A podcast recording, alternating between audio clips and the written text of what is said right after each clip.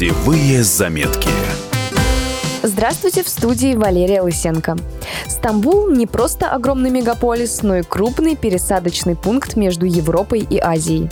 Если в вашей поездке есть длительная стыковка в этом городе контрастов, вам крупно повезло. Хотя одного дня для Стамбула, конечно, мало, расскажу вам, что можно успеть посмотреть за это время. Итак, приезжаем в самый центр города, к площади Султан Ахмед.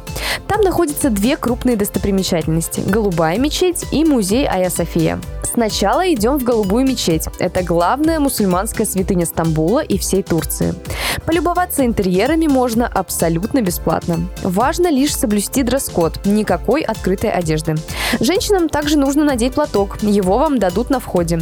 В мечеть нужно входить без обуви. Сразу предупреждаю, долго гулять зимой не сможете. На улице было плюс 10 примерно, когда мы ходили туда. Выдержала я минут 15, ноги быстро замерзли.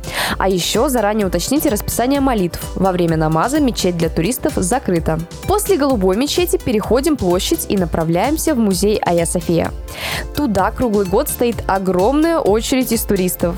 Чтобы избежать ее, можно либо купить музейную карту за 2500 рублей, в нее помимо Ая Софии входит еще несколько основных достопримечательностей, или взять билет с быстрым проходом. Это будет стоить вам примерно 1200 рублей. До того, как стать музеем, Ая София почти тысячу лет была православным храмом, а потом еще около 500 лет мечетью. Сейчас, когда оказываешься внутри, ощущаешь слияние двух культур и религий.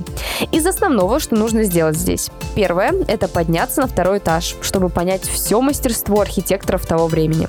Второе – загадать желание. В музее есть так называемая плачущая колонна. В ней отверстие. Нужно вставить туда большой палец и прокрутить ладонь по кругу. Если почувствуете на руке влагу, желание обязательно исполнится. Ну и напоследок отыщите местного кота по кличке Гли. Это отдельная достопримечательность внутри музея.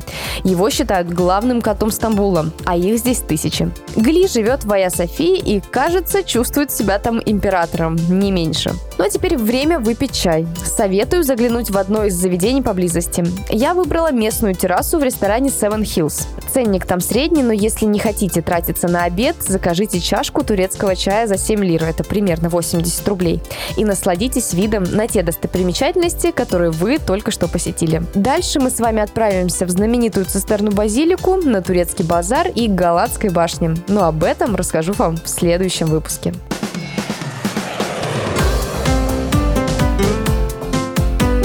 Путевые заметки.